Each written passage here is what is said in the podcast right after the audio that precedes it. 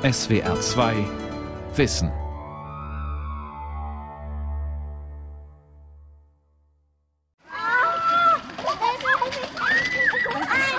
Ich bin totaler Pro-Impfer. Impfen finde ich auf jeden Fall wichtig. Ja, also so sind wir aufgewachsen, so haben wir es gelernt. Die erste Frühlingssonne lockt, der Spielplatz ist voll. Die Eltern hier wirken eher alternativ. Aber wenn man nach den Impfungen fragt, gibt es eine klare Mehrheitsmeinung. Menschen, die ihre Kinder nicht impfen lassen, halte ich für verantwortungslos. Es gibt ganz viele in meinem Bekanntenkreis, die nicht impfen und da haben wir aber kein Verständnis für. Erst nach langem Nachfragen äußern manche Bedenken. Dass man sich da schon bewusst sein soll, dass man da halt auch äh, schon früh in das System eingreift, ne, von so einem kleinen Menschen. Vielleicht nicht so richtig volles Vertrauen in diese medizinischen Industrieprodukte. ADHS kann ausgelöst werden oder vielleicht irgendwelche Unverträglichkeiten. Das ist alles noch nicht so meines Erachtens erforscht. Impfen. Warum sind Eltern dagegen? Eine Sendung von Volkert Wildermuth. Auch die Kinder dieser Mütter wurden am Ende geimpft. Vielleicht eher später, vielleicht nicht gegen alle Erreger, aber immerhin. Es gibt in jedem Fall Unsicherheiten beim Thema Impfen und auch viele Diskussionen. Wenn ich versucht habe, bei unserer ersten Kinderärztin das Gespräch gesucht habe über das Impfen, hat die die Hände über den Kopf zusammengeschlagen und hat gesagt, oh, das schaffen wir jetzt nicht. Viele Fragen, aber kein Ansprechpartner. Das war die Erfahrung des Vaters und Dokumentarfilmers David Sieveking. Eingeimpft, Familie mit Nebenwirkungen heißen sein Buch und sein Film. Sie beschreiben einen sehr persönlichen Weg zur Impfentscheidung, bei dem das Wort etwa einer Heilerin genauso viel Gewicht erhält wie die Aussage eines Infektionsforschers.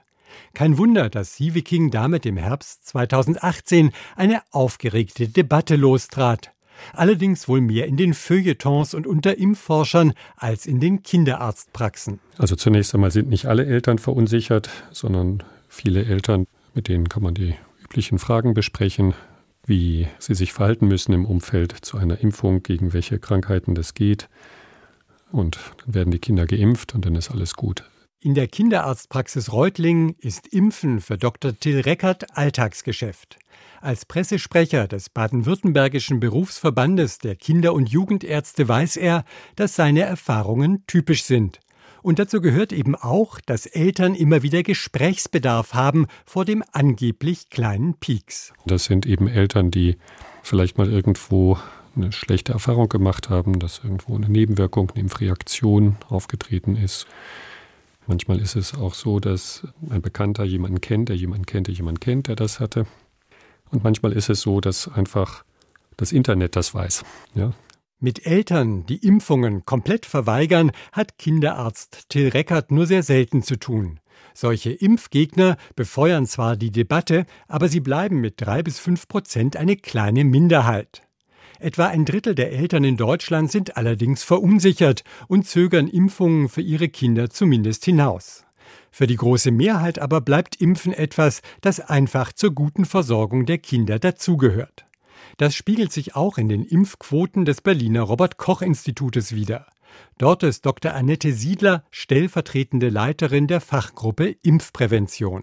Die Impfquoten zum Schuleingang sehen eigentlich bei allen Impfungen der Grundimmunisierung im Kindesalter zwischen 90 und 95 Prozent Impfschutz sehen wir da. Die Empfehlungen für die Grundimmunisierung der Kinder gibt in Deutschland die Ständige Impfkommission, kurz STIKO, heraus.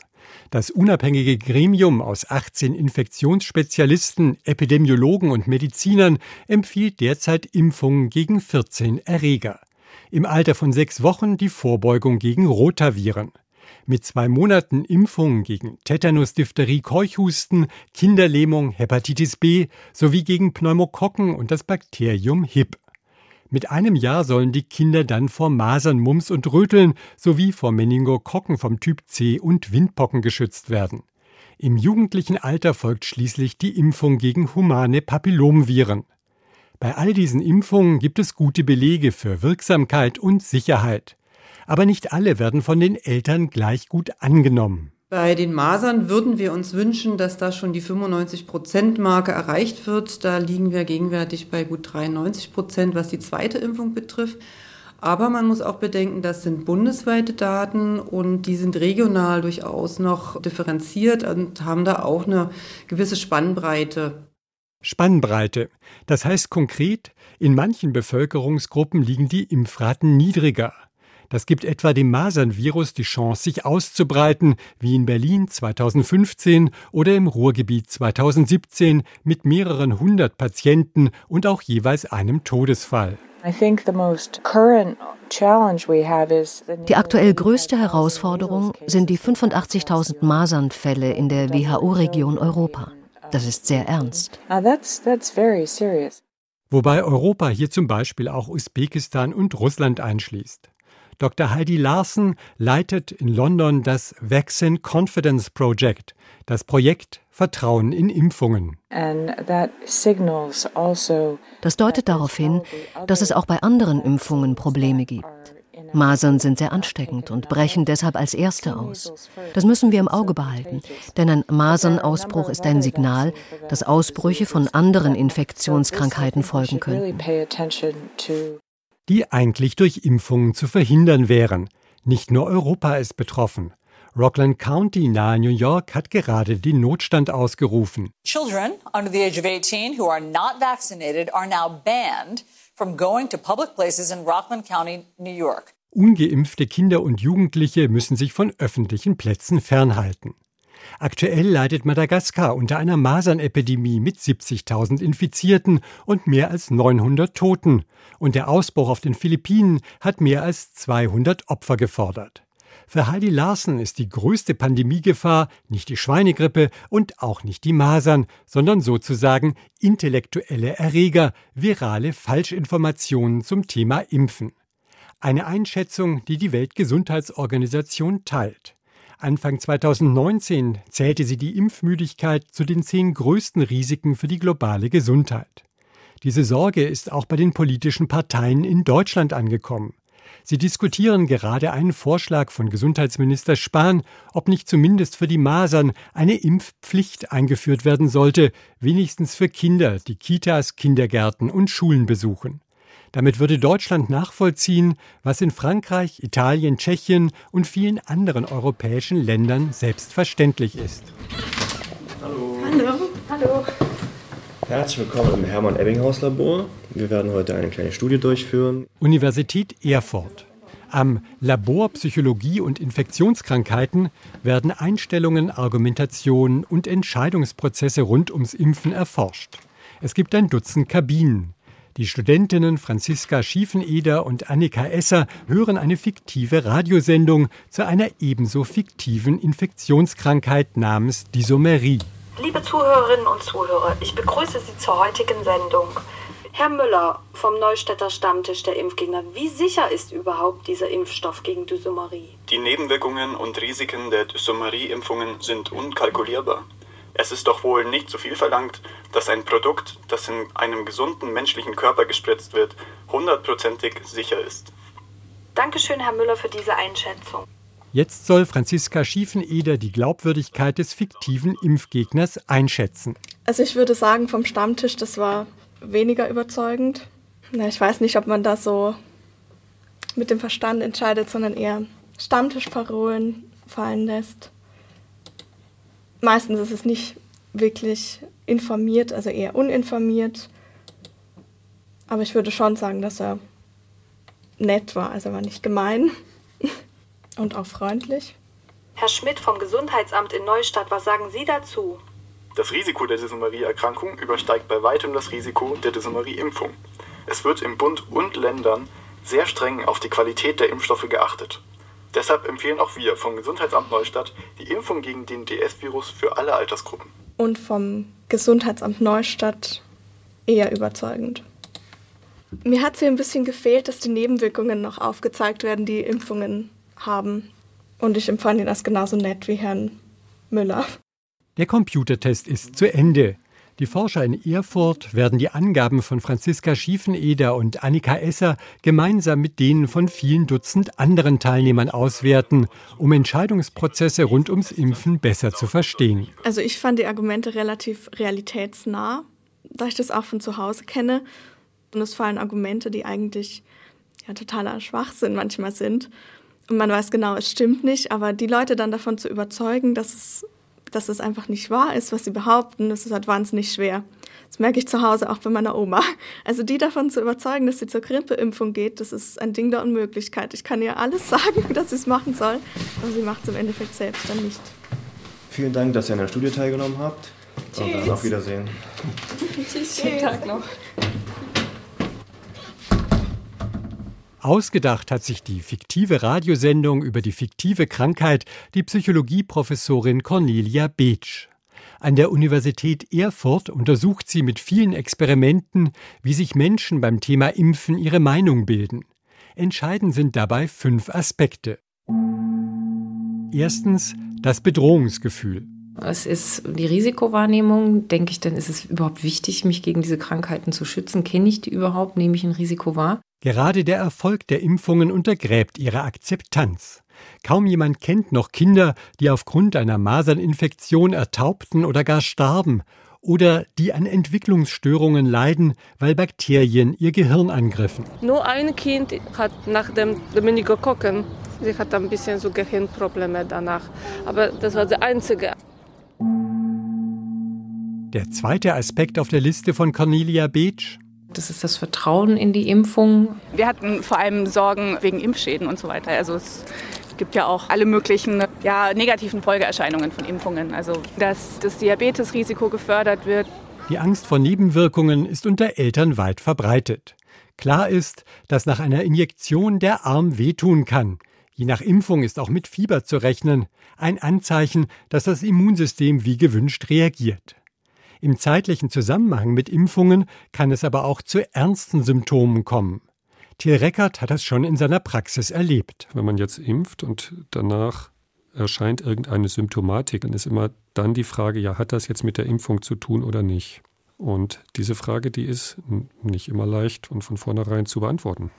Kinder können ja krank werden, nicht? Und die können auch schwer krank werden. Und das kann passieren, wenn man ein Kind impft. Und das kann aber auch passieren, wenn man ein Kind nicht impft. Jedes Medikament kann Nebenwirkungen haben, das gilt auch für Impfungen.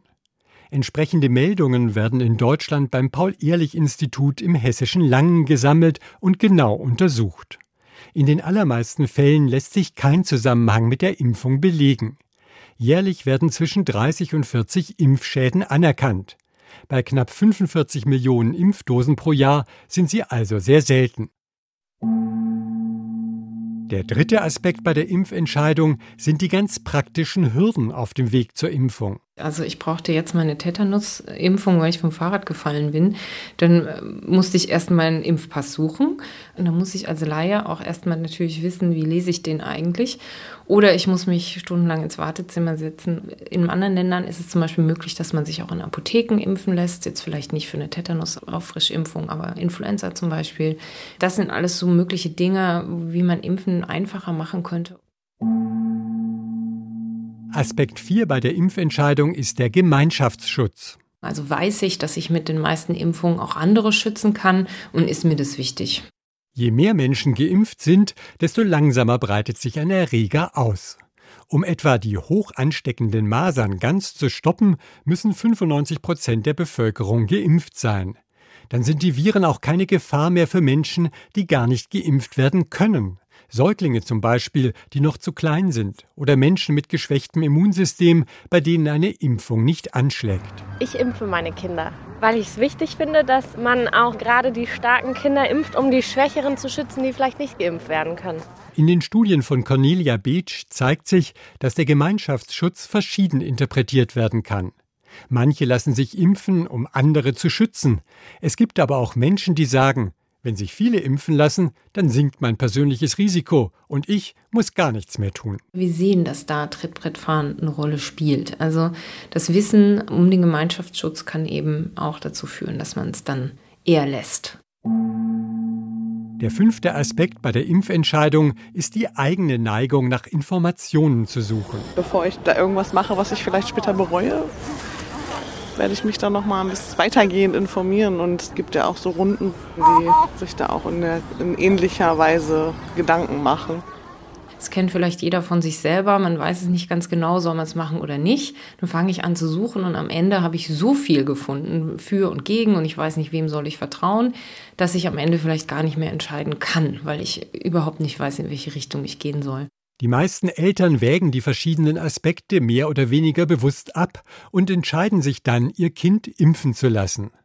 Aber viele Familien haben auch ein größeres Informationsbedürfnis, so war es auch beim Berliner Filmemacher David Sieveking. Die Situation war, ich wollte eigentlich impfen damals und meine Lebensgefährtin hat gesagt, gut, wenn du impfen willst, unser Kind unbedingt, dann musst du dich aber auch richtig informieren. Da musst du dich wirklich auskennen. Da kannst du jetzt nicht einfach, sage ich mal, blind der Empfehlung folgen. Also versuchte er, sich selbst schlau zu machen, hörte, wie Vertreter der Ständigen Impfkommission Studien zitieren und eine Hebamme sich auf ihre persönliche Erfahrung beruft. Alles erschien Sieve King gleich plausibel. Viele psychologische Experimente belegen, bei einem solchen Überangebot an Argumenten neigen Personen dazu, sich unbewusst auf Informationen zu stützen, die die eigenen Vorurteile bestätigen. Dieser Effekt wirkt besonders stark im Internet. Außerdem ploppen in den Suchmaschinen als erstes die Seiten von Impfgegnern auf. Seriöse Informationen sind eher versteckt, beklagt Cornelia Beetsch. Nur vier Prozent der Ärzte kennen die Webseite impfen-info.de von der Bundeszentrale für gesundheitliche Aufklärung. Das heißt, dass mir die empfohlen wird von einem Arzt, ist relativ unwahrscheinlich. Das heißt, ich will eigentlich das Beste für mein Kind, dann fange ich an, Informationen zu suchen und lande in einem unendlichen Dschungel, der auch Falschinformationen enthält. Und diese Falschinformationen machen den Menschen Angst. Auch die etablierten Medien zeichnen ein verzerrtes Bild der Debatte. So wie im Experiment mit dem fiktiven Radioprogramm der Universität Erfurt wird meist im Namen einer falschen Ausgewogenheit ein Vertreter pro und einer Kontraimpfung vorgestellt. Das ist der Albtraum, weil das befördert eine falsche Balance und suggeriert, dass die Hälfte dafür und die Hälfte dagegen ist. Aber das entspricht ja überhaupt nicht der tatsächlichen Verteilung der Meinungen. Wenn man sich mal die Wissenschaftler anschaut, sieht man, dass die allermeisten für Impfen sind. Wenn man sich die Eltern anschaut, die Impfquoten anschaut, sieht man, dass 95 Prozent der Leute sich einfach impfen lassen.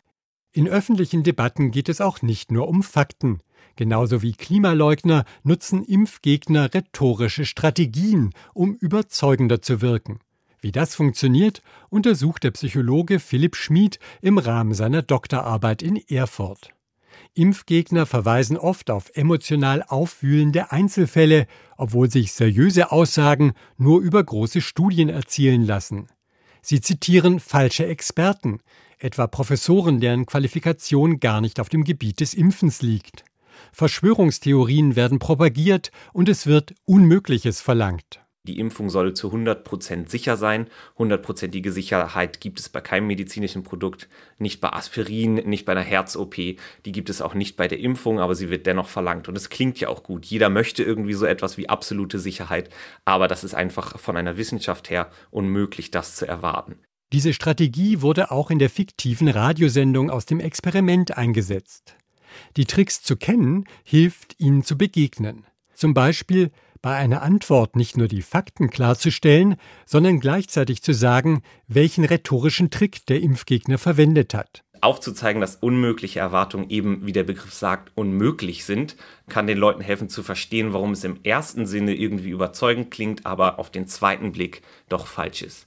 Wie gut diese Strategie tatsächlich funktioniert, untersucht Philipp Schmid gerade in einer Studie.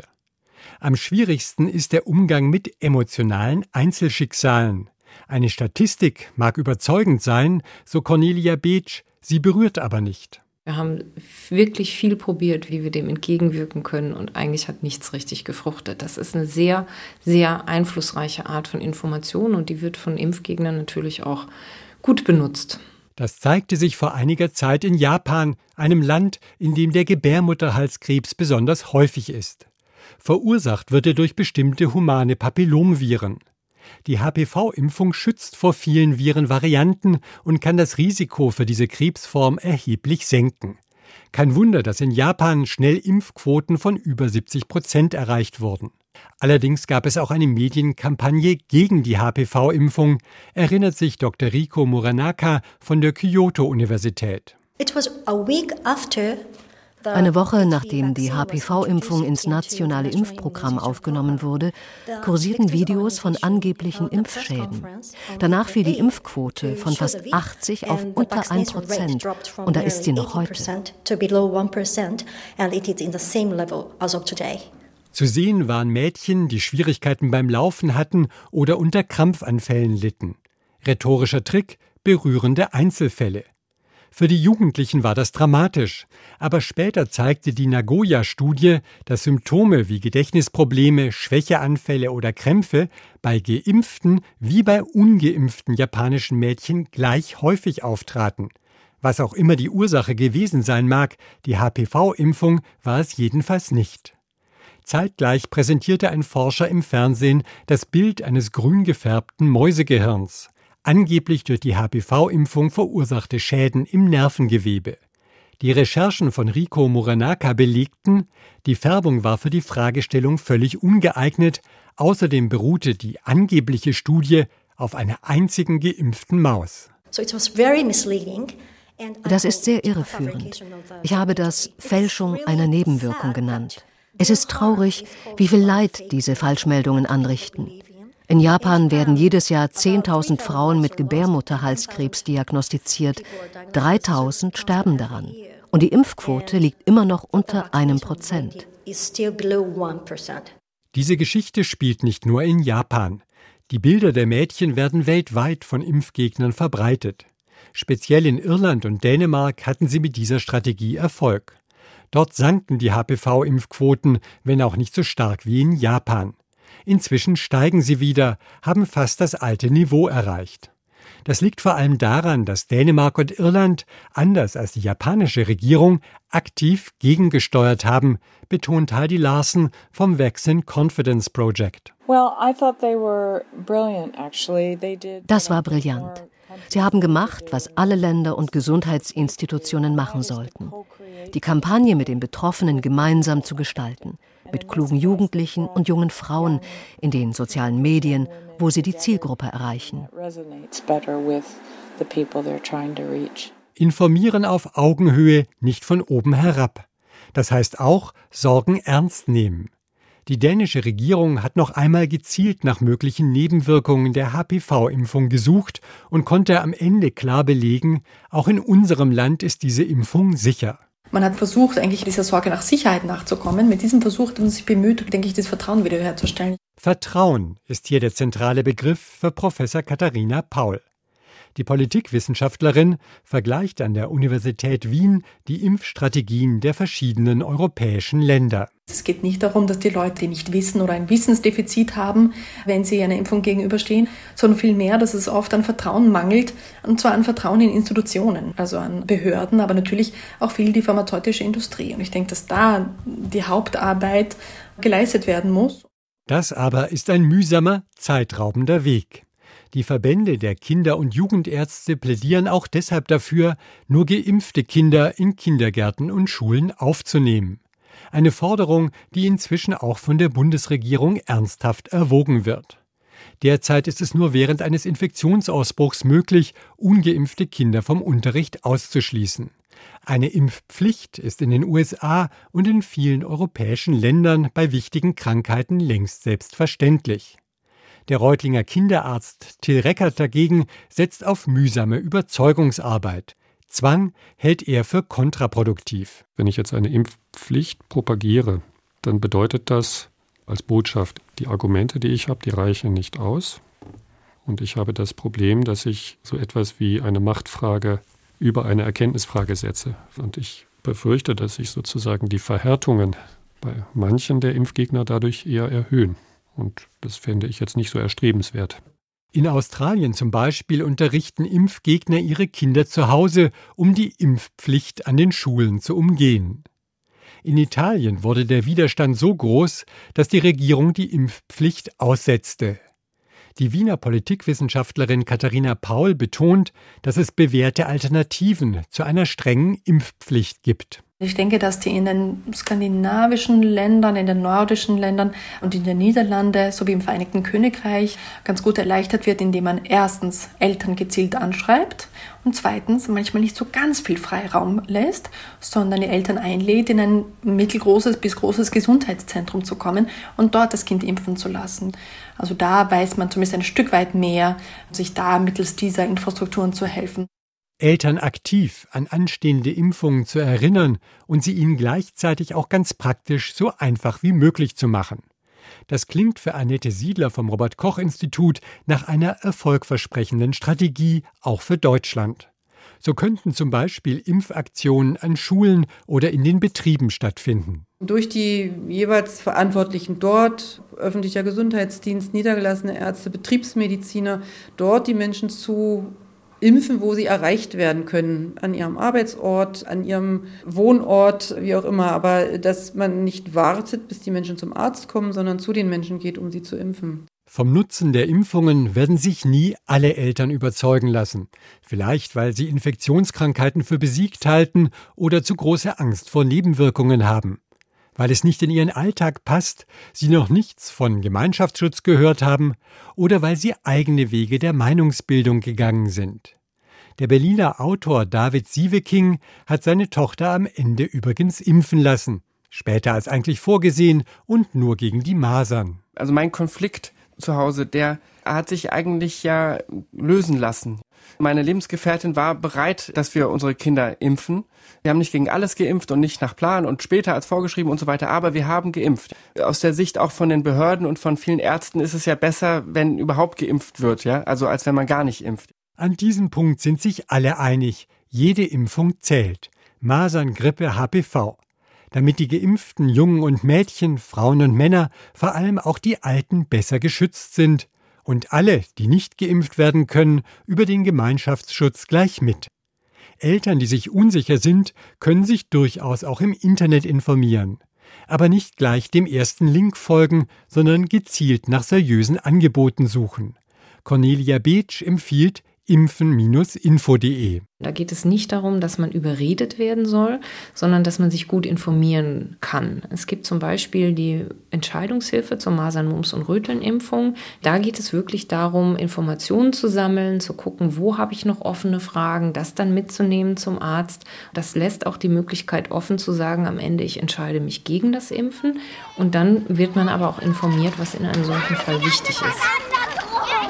Ich bin für Impfungen. Es macht mir Sorgen, wenn Eltern das nicht machen, ihre Kinder impfen. Mein älterer Sohn ist zum Beispiel hier in Berlin geboren, als es Maßen gab und das hat mir Angst gemacht. Und deswegen sind meine zwei Jungs geimpft.